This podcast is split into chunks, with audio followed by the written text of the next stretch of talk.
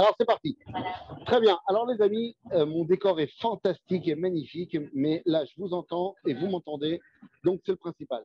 Alors les amis, on revient dans notre étude de l'histoire de la Kabbalah. Nous sommes au XVIe siècle à Tzfat. Et comme je l'ai dit juste avant que ça coupe, puisqu'on parle de XVIe siècle et qu'on parle de Tzfat, évidemment vous vous dites déjà, vous pensez déjà au Harizal. Non, on n'est pas encore au Harizal. Il semblerait que pour arriver à la Torah du Harizal, on aura besoin d'arriver à la semaine prochaine. Car aujourd'hui, nous allons parler de la génération qui vient clore eh bien, 1500 ans de Kabbalah. Je vais vous dire mieux que ça, 2000 ans de Kabbalah. Si on y réfléchit bien, eh bien, on a eu une transmission, on a dit de la Torah à la Kabbalah, depuis l'arrêt de la prophétie. L'arrêt de la prophétie, c'était plus ou moins moins 500.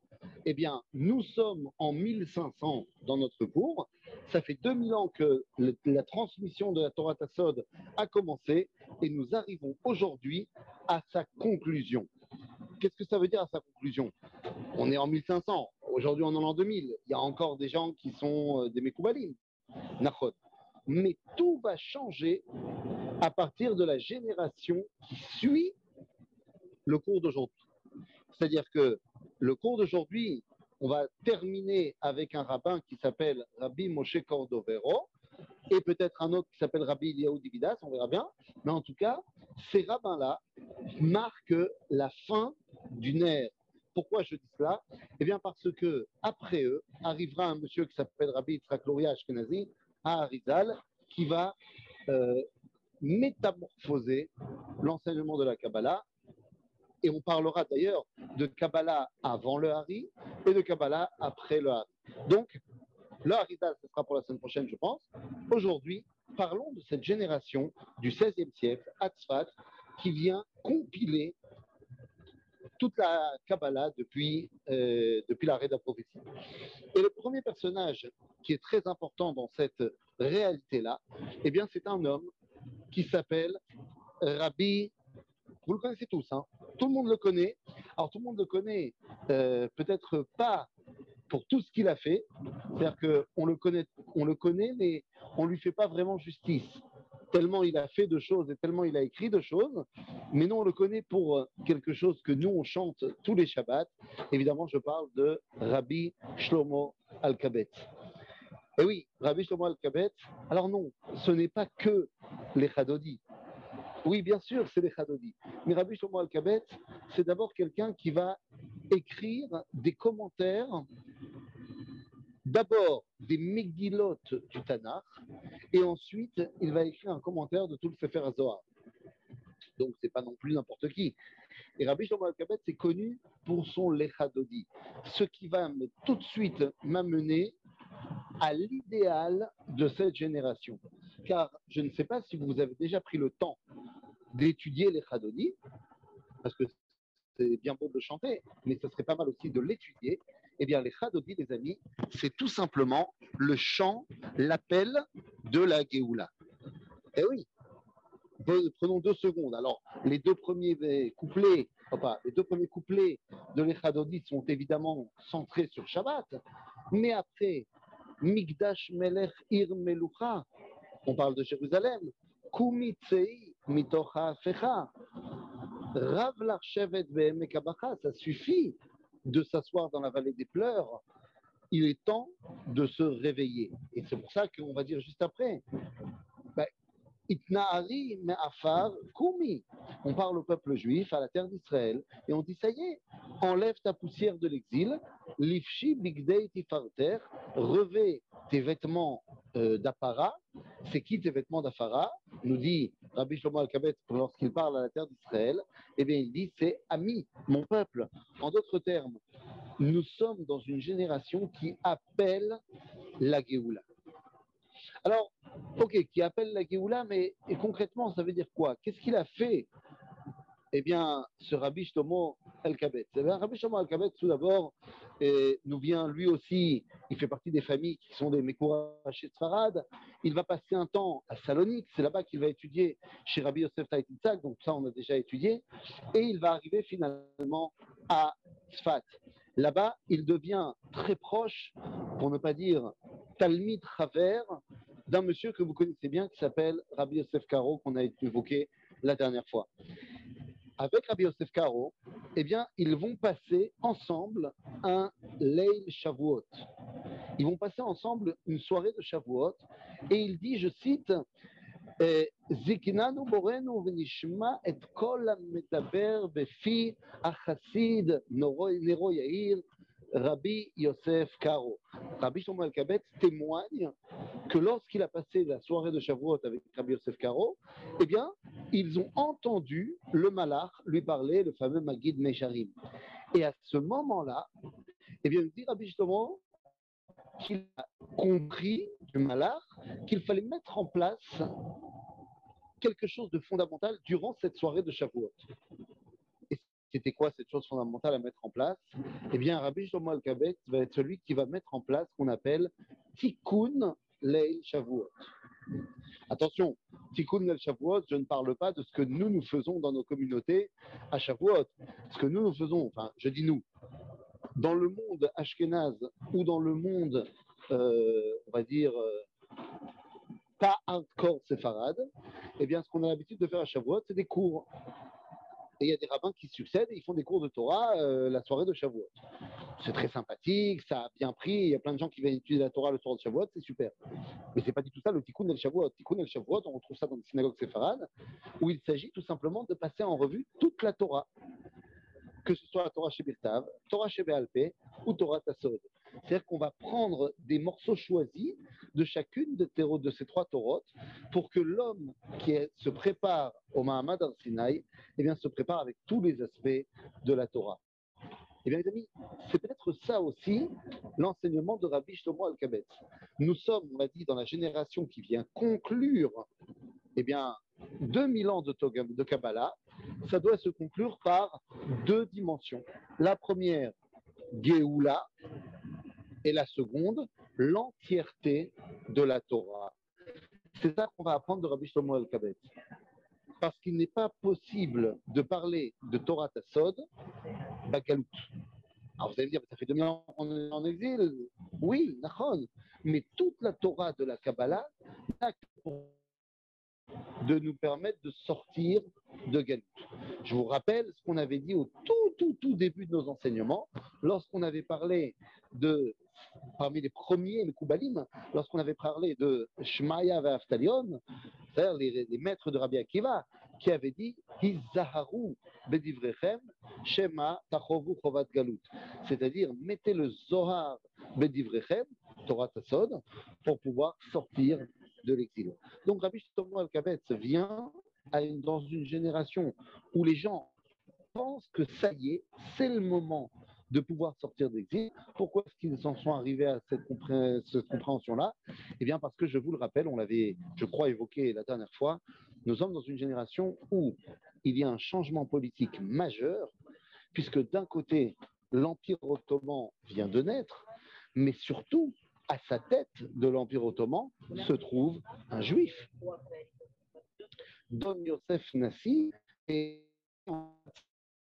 vont permettre aux juifs euh, d'Israël eh de trouver une certaine stabilité. Ils vont permettre aux Juifs de s'installer dans la ville de Tibériade, dans la Pâte, qu'ils vont exonérer d'impôts. Et donc, il y avait à l'époque une véritable réflexion de pourquoi ne pas même créer un État pseudo-indépendant dans la Galilée. Donc, vous voyez que tout ce cela amène les Chachamim de cette époque-là, les Mekoubalim particulièrement, à se dire que effectivement, ça y est, on est arrivé à quelque chose. Alors, bon, très bien. Rabbi Thomas Al-Kabet, c'est donc, on a dit la Géoula, et euh, de. Je suis revenu. Est-ce que, est-ce que vous pouvez faire par téléphone peut-être? Oui. Allô, allô? Est-ce qu'on m'entend? On m'entend On m'entend?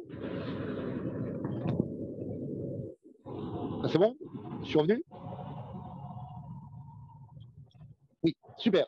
Alors c'est bien. Alors je ne sais pas pourquoi ça a bugué. En tout cas, nous sommes donc toujours dans cette époque-là et on a dit, à côté de Rabbi Shlomo El-Kabet, il y a un autre chacham extraordinaire qui s'appelle comment, comment s'appelle-t-il ce chef du monde ottoman? S'il vous plaît, doucement pour ces noms. Ah, excusez-moi. Ce chef de l'Empire ottoman, enfin, il n'est pas le chef, il n'est pas le sultan, il est le premier ministre. Il s'appelle Don Yosef Nassi. Don Yosef Nassi. Il a une tante qui s'appelle Donna Grazia Nassi, qui, en fait, c'est elle qui tire les ficelles parce que c'est elle qui a la fortune. Elle a énormément d'argent et, donc elle va aider énormément le, le peuple juif autant qu'elle peut le faire. D'accord? Et donc, justement, Don Yosef Nassi, on va en reparler dans quelques secondes, grâce à cet autre personnage qui est enterré juste à côté de Rabbi Shlomo El-Kabet, qui s'appelle Rabbi Moshe Mitrani.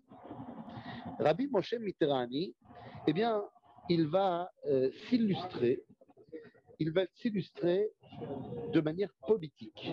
Alors évidemment que c'est un Tamil Hamatsu, mais que c'est un Mekoubal extraordinaire et qui va écrire des choses. Et dans deux secondes, on va arriver devant sa Torah.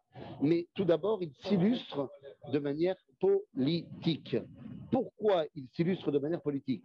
En quoi il s'illustre de manière politique? Eh bien, tout simplement parce que en l'an 1556, il y a un événement qui va chambouler euh, la géopolitique de cette époque-là. Qu'est-ce qui se passe? En 1540, il y a dans la ville de Ancône, en Italie, des juifs qui sont des Yehudim Moumarim, c'est-à-dire que ce sont des juifs qui se sont convertis au christianisme sous l'Inquisition, mais qui ont recommencé à pratiquer leur judaïsme euh, pas vraiment en secret. Maintenant, ils arrivent en Ancône. Le pape, le pape qui s'appelle à ce moment-là Paul III, eh bien, sait très bien que ce sont des faux chrétiens. Il sait très bien que ces juifs-là sont revenus à leur judaïsme. Mais comme la ville de a besoin d'argent et que ce sont des juifs très riches, eh bien, il est très content de les accueillir et ils peuvent euh, tranquillement euh, vivre leur vie. Seulement dix ans plus tard, en, 1900, en 1550, 51 je crois, eh bien, ce pape meurt. Il est remplacé par un autre pape qui s'appelle Paul IV. Et lui, il n'en a rien à faire. Il dit Choum Davar, c'est des gens qui sont revenus au judaïsme, ils doivent être arrêtés et pendus ou alors mis sur le bûcher de l'Inquisition. Et donc, tous ces juifs-là de la ville de Ancône vont être d'abord emmenés dans les prisons de l'Inquisition pour être condamnés à mort. À ce moment-là, Rabbi Moshe Mitrani, qui a des contacts avec la communauté juive de Rome et la communauté juive d'Italie,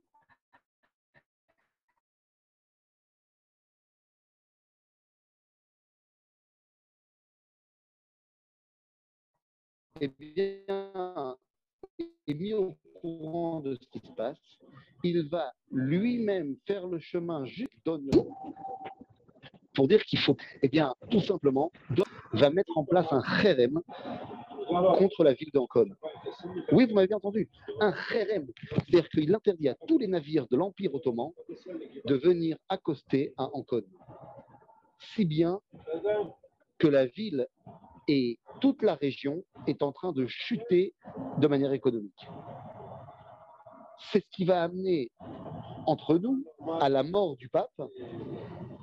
Et une fois que le pape meurt, eh bien, certes, on n'aura pas réussi à sauver les juifs, mais on pourra leur permettre de nouveau de réhabiter là-bas tranquillement. Et donc, le kherem sera levé. Donc, on parle de gens qui ne sont pas seulement dans le monde des sphères supérieures, mais qui justement parce qu'ils sont dans ces sphères supérieures, ont également une influence énorme Baolam Azé. Rabbi Moshe Mitrani, il va écrire plusieurs choses. Euh, entre autres, il va écrire des tchouvot, près de 800 réponses, euh, des questions qui lui ont été posées au niveau de la donc c'est vraiment quelqu'un qui euh, n'était pas seulement dans le monde de la Kabbalah, mais qui était aussi un très grand possèque. Et il a écrit un livre qui s'appelle Bet à Elohim. Et dans le livre Bet à Elohim, il va euh, donner toute sa chita kabbalite et surtout, eh bien, il va expliquer l'importance de la tfila. Et c'est Rabbi Moshe Mitrani qui va, sans euh, sourciller, dire clairement que la tfila n'est autre que de demander la définition de la tfila, demander à Dieu de remplir ce qui te manque. Voilà la définition de la tfila pour Rabbi Moshe Mitrani. Il ne s'agit pas de s'extaser devant le Créateur, il s'agit de demander à Dieu de remplir ce qui te manque. Et la grande demande de cette époque-là, le grand manque, eh bien, vous l'aurez compris, c'est la Géoula. C'est-à-dire que tous ces juifs sont tout à fait conscients qu'ils vivent à la croisée des chemins, et donc, eh bien, ils demandent la Géoula, ni plus, ni moins. Donc voilà les amis, c'est de cela dont on parle. On est dans le fameux Tikkun Chatzot de l'histoire. Le Tikkun Chatzot de l'histoire.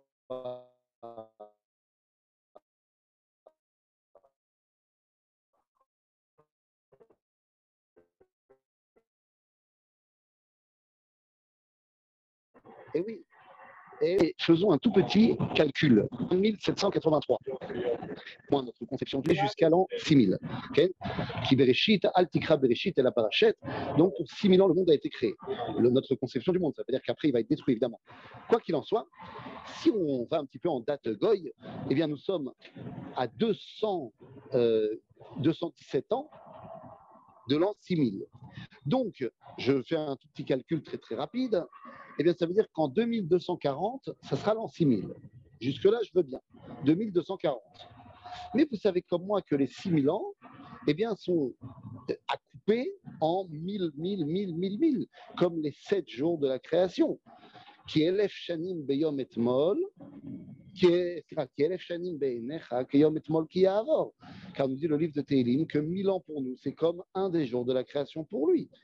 En d'autres termes, nous avons chaque jour de la création qui est 1000 ans. Or, vous savez que les journées, c'est la nuit et le jour. Donc, il y a 500 ans de nuit et 500 ans de jour. Seulement, quand est-ce que termine la nuit? On pourrait dire avec le lever du soleil. Seulement, en vérité, la nuit commence à terminer à Chatzot Laila, c'est-à-dire au milieu de la nuit, au début de la fin de la nuit. Donc, encore une fois, je reviens sur mes mathématiques, eh bien, ça veut dire que les 1000 ans, c'est 250 ans de nuit et 750 ans de nuit qui vont vers la journée et journée. En d'autres termes, eh bien, si je prends 6000 moins 750, eh bien, je vais arriver au Tikkun Chatzot du dernier jour de la création, c'est-à-dire au début de la Géoula eh bien, si on revient en date Goy, eh bien, ça nous amène aux années 1500, pour être exact, 1491. Vous aurez compris donc que toute cette génération de Chachamim ressent que le moment de la Géoula, que c'est le moment que ça commence. Et donc, eh bien, chacun va mettre en place sa Torah pour justement arriver à cette dimension-là. Rabbi Shlomo Al-Kabetz, avec les Chadodi et euh, comme on a dit, cette entièreté de la Torah. Pour ce qui est de Rabbi Moshe Mitrani,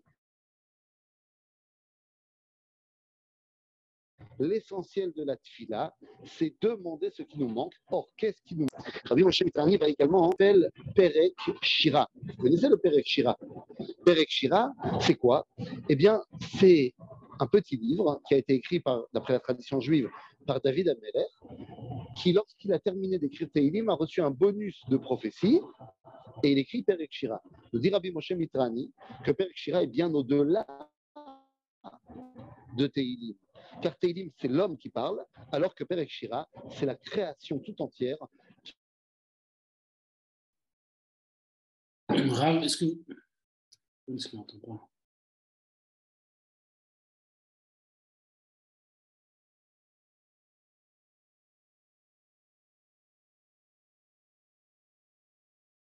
est-ce que vous connaissez le Olam Atzimtzum à Dieu, et c'est ça l'idéal de la Géoula. Donc nous sommes vraiment face à des rabbinim qui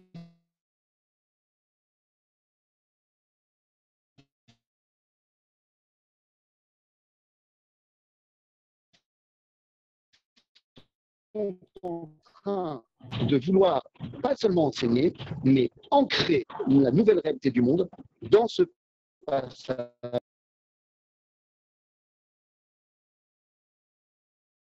Bon, je suis désolé, ça bug, ça bug beaucoup chez le Rav.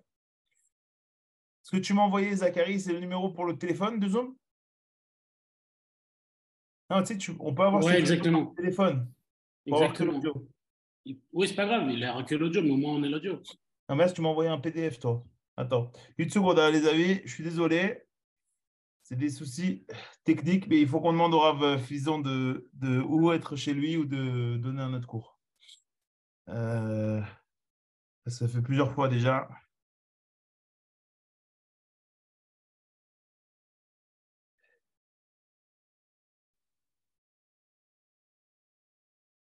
Hop, une seconde.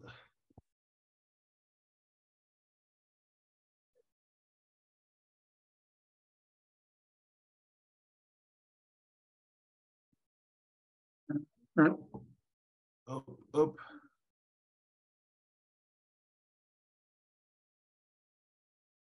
Seconde, les amis. David, envoie le, ce que je t'ai envoyé au. Oui, tu m'as envoyé un PDF. Il faut que j'envoie le numéro de téléphone qui doit appeler. Oui, oui, envoie-lui. Envoie je l'envoie là, je, je, le trouve. Israël, voilà. La liste des numéros. Et après. Et je l'ai, je l'ai, je l'ai, je l'ai. Hop, je l'envoie tout de suite. Rafizon, hop, hop. Et le meeting ID aussi. aussi. Rafizon.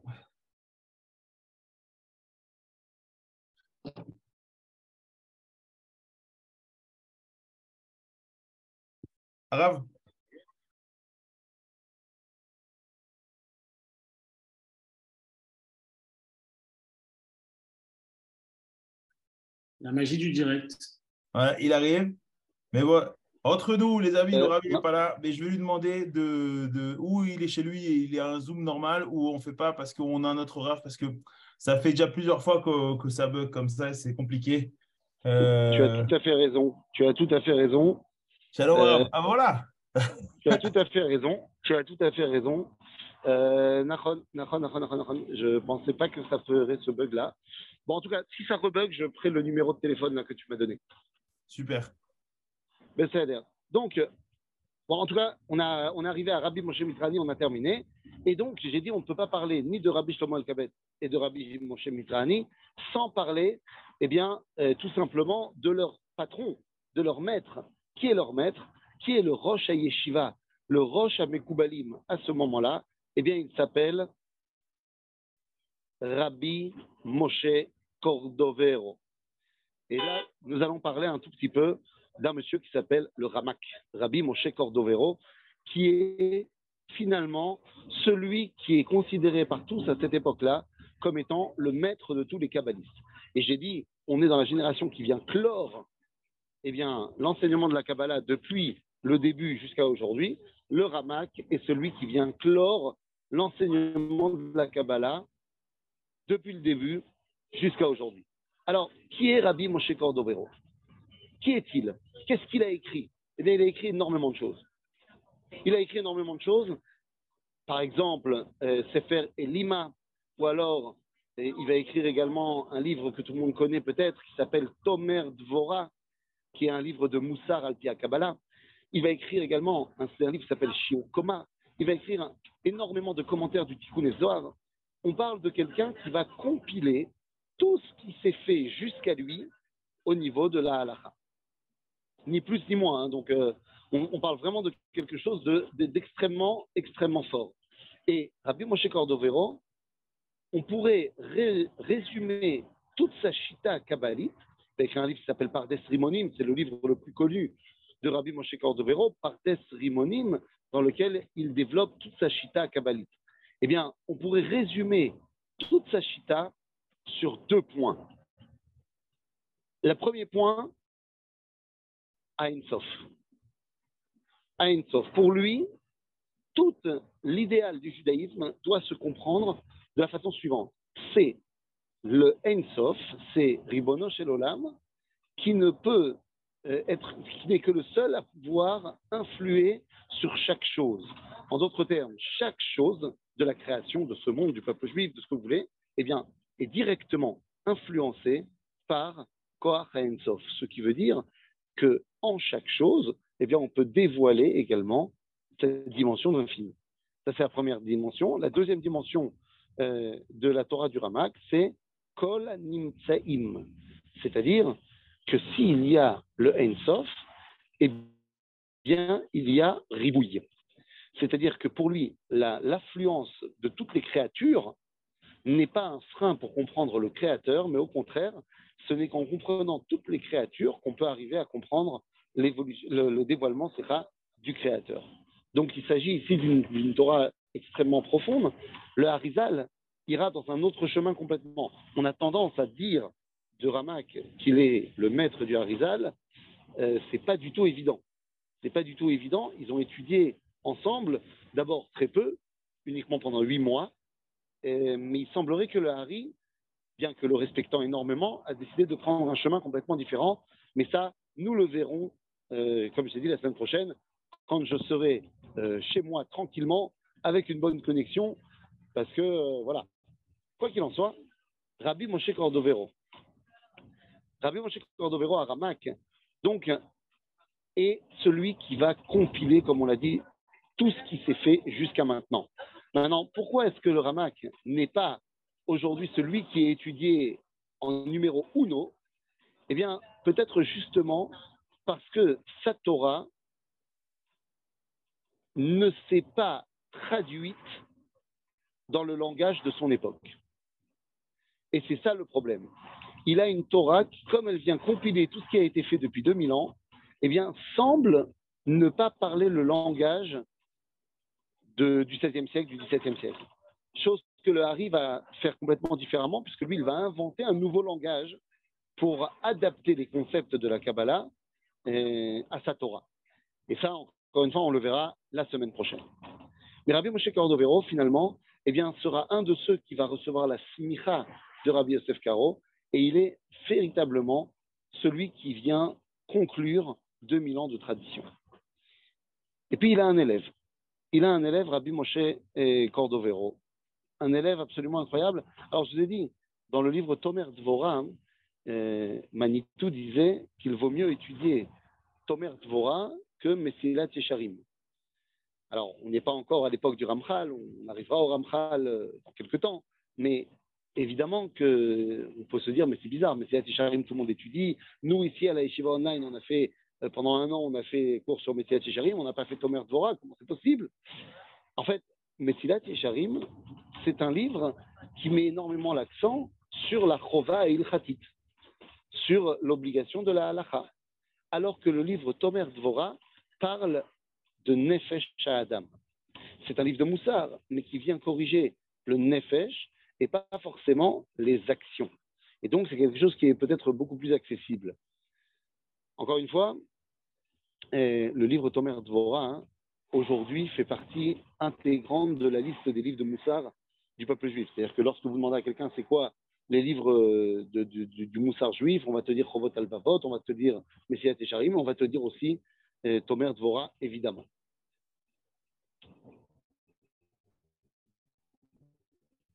Lorsqu'on parle de l'enseignement eh, du Ramak, eh bien, on va parler que à Sagata Elout, eh bien, ne peut arriver que derrière Seder Animtsaim.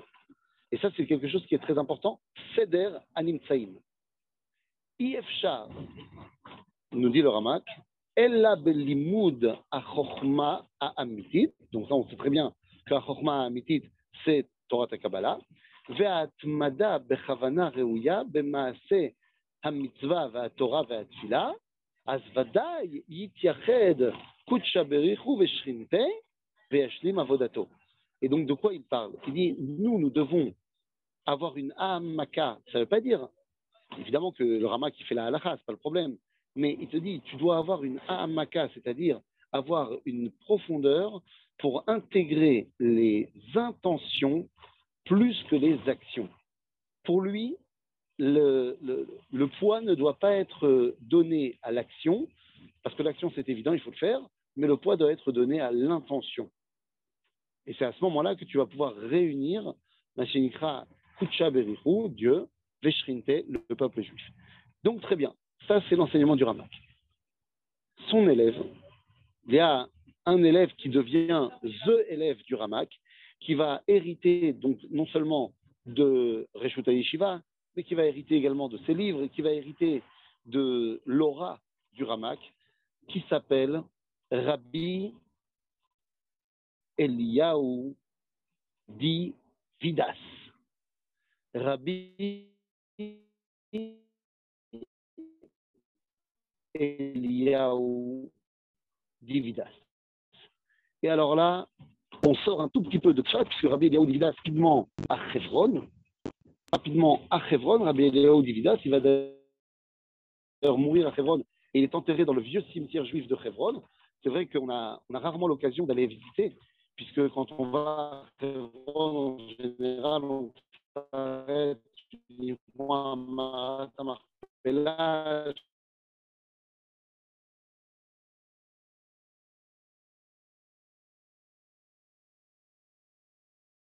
Marpella, Avraham Avinu.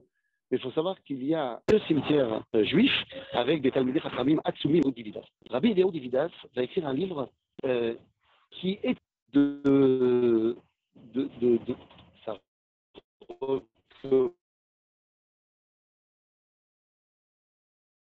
commence à bugger.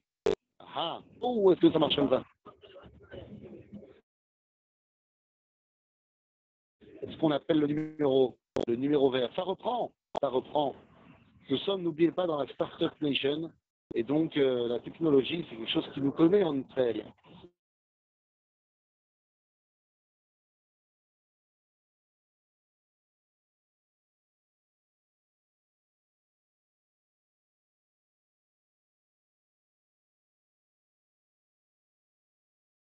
les, amis, je crois que je vais demander au RAF de, de, passer sur le téléphone parce que ça bug beaucoup trop. Alors attendez, je vais l'appeler tout de suite. Évidemment, quoi qu'il en soit. Donc je dirais, va être extrêmement étonnamment répandu dans tout le monde juif. Je me souviens livre. Euh, encore une fois, je dis, c'est de la Kamala pure et ah, simple. Ah, ça a sauté, on a perdu deux minutes. On m'entend pas? Non. Bon, alors je reviens sur Rabbi Eliaou Dividas. Rabbi Dividas, donc on a dit, c'est le, vous avez compris, vous avez reçu que c'était l'héritier du Ramak Ok, c'est l'héritier du Ramak, et j'ai dit, lui, il va partir à Chevron. Entre parenthèses, il est enterré à Chevron, dans le vieux cimetière juif de Chevron. Et je disais, c'est dommage parce que c'est un endroit qu'on ne visite pas. On ne va pas sur ce cimetière-là. En général, quand les gens ils font une journée à Chevron, ils vont uniquement à Meharat Marpella. Bon, on les comprend, hein, Abraham, Isaac et. Mais il faut savoir qu'à Chevron, il y a un vieux cimetière juif dans lequel sont enterrés des géants, y compris Rabbi Eliaou Dividas. Il écrit un livre, donc on a dit, qui s'appelle Reshit Chochma. Et Reshit Chochma est un livre incroyable. Je dis, c'est assez absurde de voir à quel point il a été euh, accepté et à quel point il est répandu. Il est répandu partout. Et c'est assez incroyable. Moi, j'ai expliqué, enfin, juste avant que ça coupe, je disais, même moi, à l'école primaire à Metz, eh bien, on nous a enseigné le livre Réchit Rochma. J'y comprenais rien, évidemment, mais jusque-là, on est arrivé avec ce livre-là, et c'est assez incroyable. Maintenant, Rabbi Léo Dividas va rajouter un mémad, une dimension qu'on n'avait pas vue, du moins pas autant appuyée jusqu'à lui. C'est ce qu'on appelle la Kabbalah extatique. Qu'est-ce que ça veut dire la Kabbalah extatique? Eh bien, pour Rabbi Eliyahu Dividas, l'émerveillement du monde fait partie de Avodat Hashem. C'est-à-dire que quand tu vas te balader quelque part et tu dis waouh, c'est extraordinaire, eh bien, ça fait partie de la Avodat Hashem. C'est un courant qui n'est pas du tout évident. Alors, certains vous diront dans l'académie, qu'il a pris ça euh, aux Zerem Soufi, euh, à la Shita, l'idéal Soufi dans l'islam, euh, ou pas. Mais il n'empêche qu'on voit chez Rabbi Léo Dividas une importance très grande sur le fait d'être en émerveillement devant la création, devant les situations du monde, et particulièrement d'être en, extase devant le lien amoureux entre un homme et sa femme. Rabbi Léo Dividas ira beaucoup plus loin dans son livre Eshit en disant cette phrase incroyable Mi shelo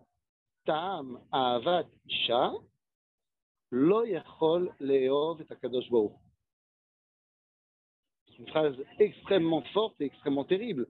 Quand on sait qu'il y a énormément de gens qui ne sont pas mariés, qui ne se sont jamais mariés, dire à quelqu'un qui ne connaît pas l'amour de sa femme, eh bien, il ne peut pas aimer Dieu.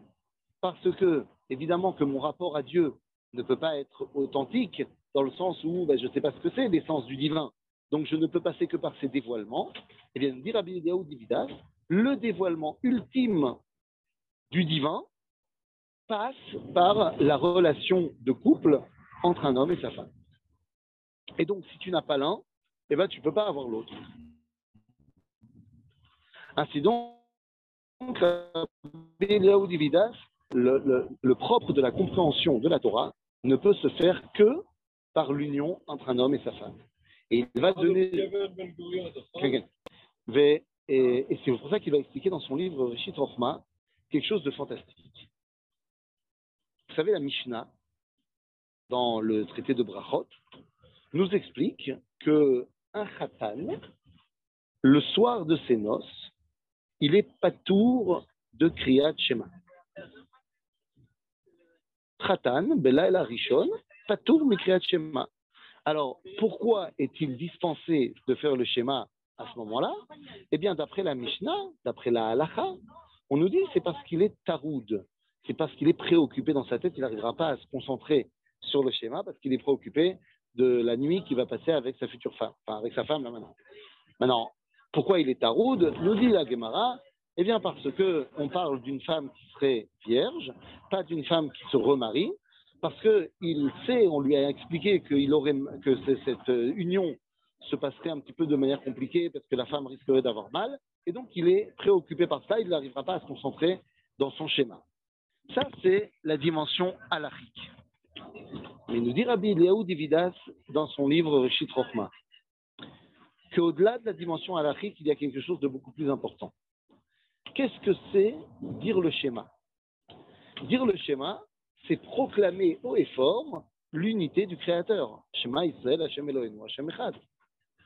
Or, lorsque un khatan s'unit avec sa femme, et uniquement lors de la première union, lorsqu'il s'agit d'une femme qui n'a pas eu d'union avant nous dit l'Agmara dans ma Seret Nida que de manière générale, Bia Rishona, la première union, n'entraîne pas de fécondation. Alors, je ne sais pas si c'est vrai au niveau gynécologique ou pas, mais l'Agmara nous dit qu'a priori, lors d'une première union, eh bien, il n'y a pas euh, de fécondation. Alors, l'Agmara parle là-bas du sang qui pourrait arriver dans le nartique, dans, euh, le vagin à ce moment-là, qui, euh, semble-t-il, rendrait impossible la fécondation. Je ne sais pas si c'est vrai ou pas au niveau gynécologique, je ne suis, suis, pas gynécologue, je ne peux pas vous dire. Mais en tout cas, nous dire à de Vitas, la première union, si elle n'est pas là pour faire des enfants, alors elle est là pourquoi Eh bien, elle s'appelle Biat Mitzvah. Alors quoi, Mitzvah? Mitzvah de concrétiser l'union des Nisouines, pas que. La Mitzvah de dévoiler dans ce monde que Echad Veod Echad. Que l'union de deux êtres différents dévoile ma l'unité. Je ne vais pas vous faire un dessin pour vous expliquer que l'union entre un homme et sa femme dévoile l'unité. Et donc, nous dit Rabbi Eliaou Dividas, pourquoi est-ce qu'un khatan, lorsqu'il est en première union avec sa femme, il n'est pas tour de Kriyat Shema Eh bien, simplement parce qu'il n'a pas besoin de dire le schéma. Il est le schéma à ce moment-là. Avec sa femme, ils sont Kriyat Shema. Et donc, il n'a pas besoin de le dire. Vous comprenez qu'on fait ici euh, face à une réalité de dévoilement de la Torah qui est, euh, bah, j'ai envie de te dire, d'un domaine complètement différent. Là, on parle de la connexion directe avec l'essence de l'être. Et c'est peut-être ça qui est l'enseignement principal de Rabbi Ideo Dividas. Être connecté avec l'essence de l'être. Et voilà ce qui va amener la conclusion de 2000 ans de tradition.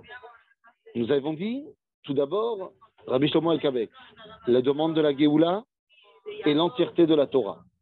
Rabbi Moshe Mitrani qui nous dit, pour arriver à cela, il faut demander. Et donc c'est la tfila et l'importance de la demande dans la tfila.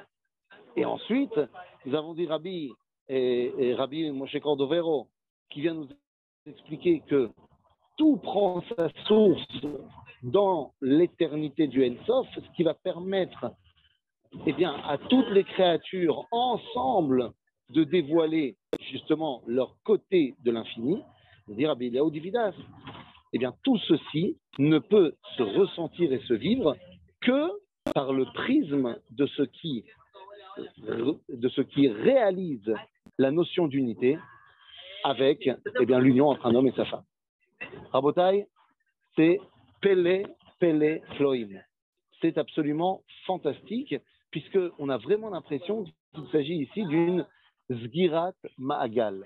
On a vraiment l'impression qu'il s'agit ici d'une conclusion avant quelque chose d'extraordinaire qui va arriver la semaine prochaine avec la Torah du Harizal. Les amis, c'est de cela dont on est en train de parler. Mais avant de vous laisser poser les questions par rapport à cela, hein, eh bien, nous devons arriver à une dernière conclusion.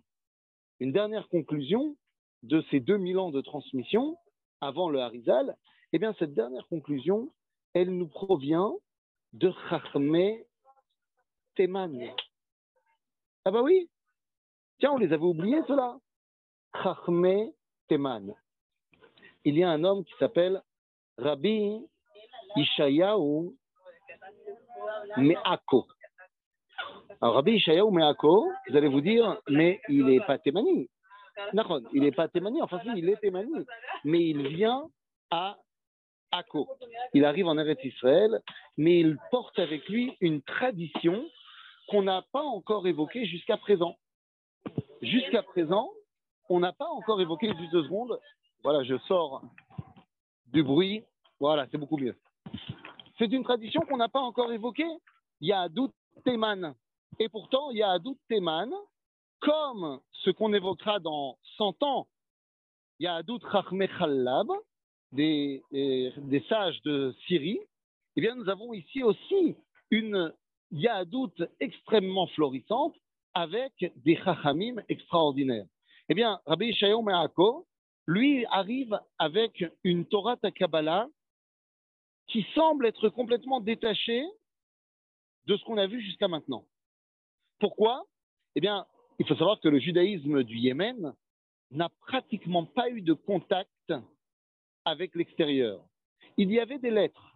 On a vu le Rambam à son époque, il a été en contact avec Rahmet Teman et avec Yahadut Teman.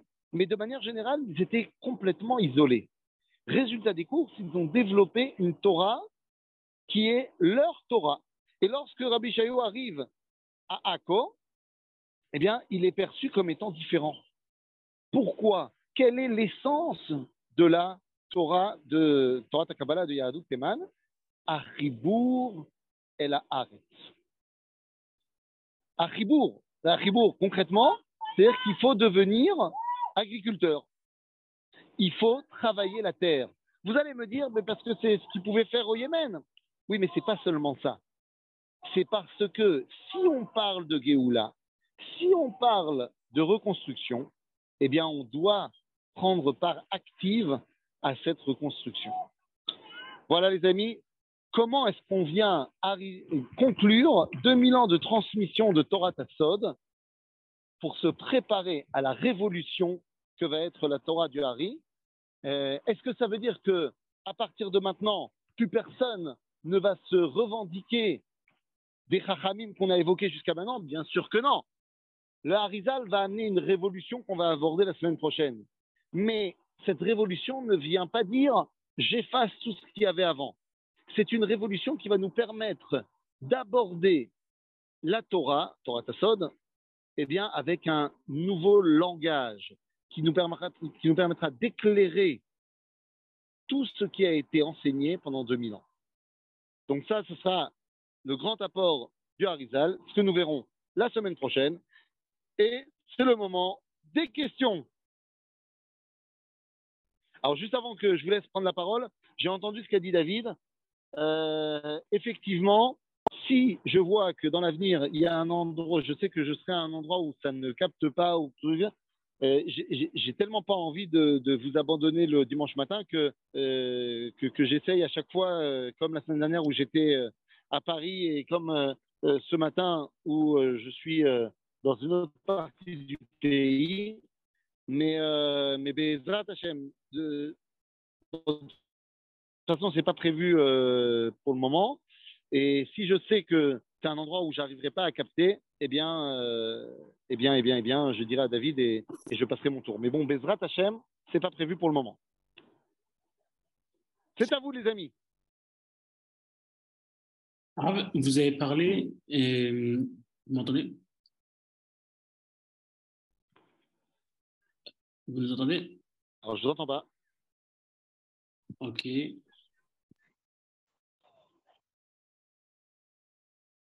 Euh, je ne vous entends pas. Allô, allô, Houston? C'est moi qui bug ou c'est pas moi qui bug? C'est vous qui buguez. J'ai pas l'impression de bugger. Alors, vous nous entendez ou pas? Moi, je vous entends, ouais. Ah, Zachary Bechavod. Ok, parfait. Euh, vous, avez, vous avez parlé de la, du lien qu'il y a entre Torah, et, Torah Kabbalah et toujours, qui est toujours connecté à la terre d'Israël et la Géoula. Est-ce qu'il y a une correspondance entre Torah Takabala et ce que le Rav Kook appelle Torah, Torah Israël? Et c'est exactement la même chose ou il y a une, nuance? Bah, Le Rav Kook va. Le Rav Kook, bon, d'abord, on est 400 ans plus tard. Bien sûr, bien sûr. Le Rav Kook, non, non, mais bien sûr, mais, mais le Rav Kook, effectivement, sa Torah, Torah Goélet, ce qu'on appelle le Rav Yehuda appellera Torah Goélet, la Torah de la, de la Géoula, évidemment qu'elle est complètement ancrée. Le masterpiece du Rav Kook, le livre Oroth, commence par Eretz Israël. C'est-à-dire toute la première partie du livre Oroth vient nous expliquer que si tu n'as pas compris le lien avec la terre d'Israël, eh bien tu n'as rien compris à la Torah. Donc évidemment que c'est complètement relié, c'est évident. Le Rav Kook va tout simplement traduire cela avec un langage du 19e siècle et du nationalisme.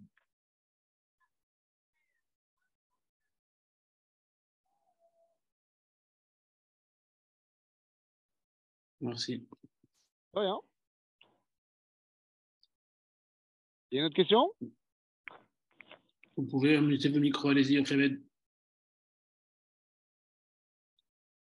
Yocheved, oui, vas-y. Vous êtes en mute. Attendez. Là, vous m'entendez, Raph? Oui. Merci pour votre cours. C'est toujours euh, pour moi difficile de réagir ou de de formuler une question après le cours parce qu'il y a beaucoup, beaucoup de, d'informations, de, de, connaissances, mais euh, en vous écoutant euh, et en écoutant aussi l'époque dans laquelle nous vivons,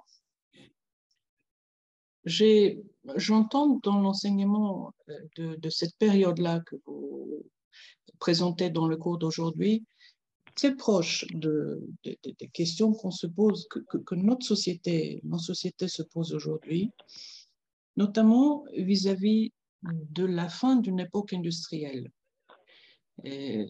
Depuis fin 18e, début 19e, la plupart des sociétés occidentales progressivement se sont construites autour d'une approche industrielle de la relation aux ressources que contient la Terre, alors qu'on arrive aujourd'hui, et, qui est lié à, l'idéologie du progrès, et on arrive aujourd'hui avec, euh, par exemple, les phénomènes de changement climatique, à se poser la question de ce mode de relation à la Terre qui est extrêmement consumériste, dévorateur, ressources. Oui, vous, avez, vous, avez, raison. Et, dans, dans, l'enseignement, dans les enseignements que vous, que vous avez présentés dans le cours d'aujourd'hui, il me semble qu'on on met en avant, en tout cas, on, on, on, on a de quoi euh, apporter à la conscience d'aujourd'hui.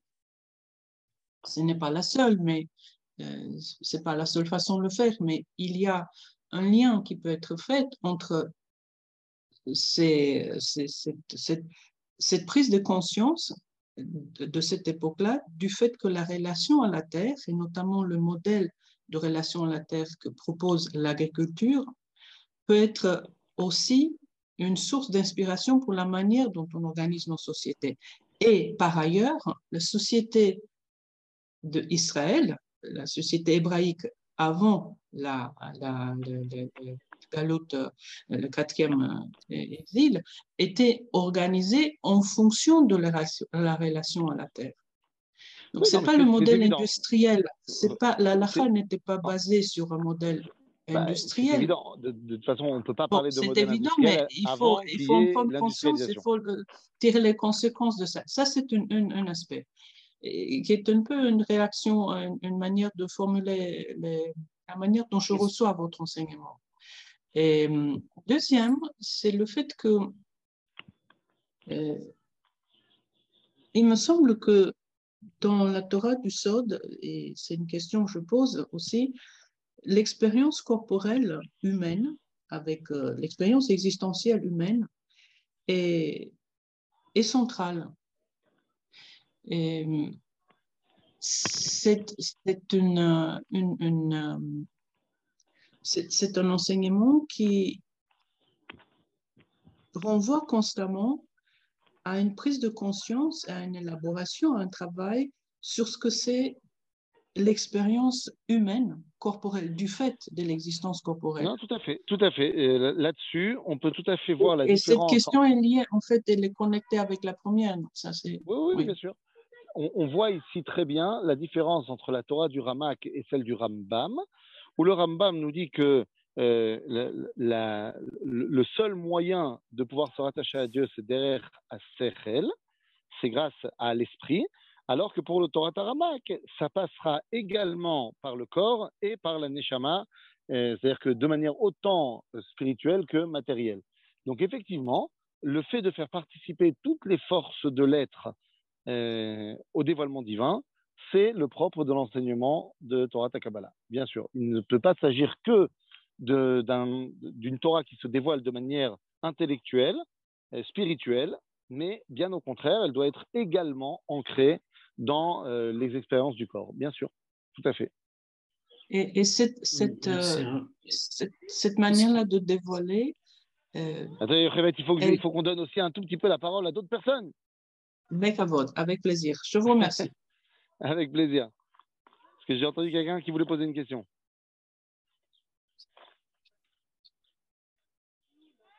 Est-ce qu'il y a d'autres questions? Ah bah alors sinon on redonne la parole à Révette.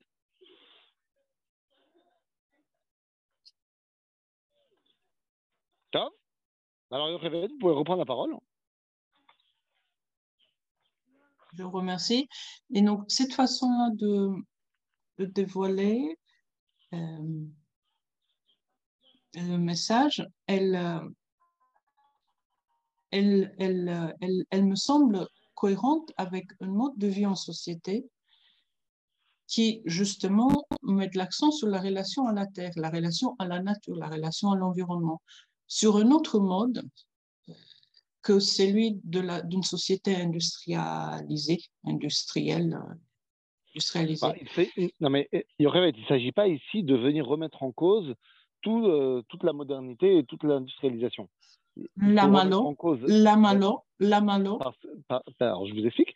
Parce que justement, si on parle de Géoula comme étant une, une, amélioration du monde et une élévation du monde, eh bien, il est évident que tous les progrès amenés par l'industrialisation ne sont pas forcément tous mauvais. La surconsommation, évidemment, bien évidemment, bien évidemment, donc, je parle de consumérisme, d'excès. Voilà, voilà, donc donc c'est pas l'industrialisation en soi qui est problématique, c'est euh, la surconsommation. Mais il est évident qu'il ne s'agit pas ici de venir dire l'idéal du judaïsme est de maintenant d'abandonner euh, euh, toute forme de modernité et de revenir de vivre dans des tentes comme nos ancêtres. C'est pas c'est pas du tout de ça dont il est question. vous, vous, faites très bien le dire. C'était m'aider à préciser ma pensée. C'était pas ça mon idée. C'est pas c'est pas le retour à la nature dans le sens de on abandonne toute civilisation. C'est pas ça. C'est un retour à un mode de relation à, et du coup à l'action, à une action individuelle, mais aussi à une action collective. Le retour à, un mode d'action collective qui est en équilibre avec la nature et avec, avec, un, avec la, la, le dévoilement de, de, de, la Torah. Vous avez raison. Yafé Meod. Eh bien, les amis, חזק וברוך.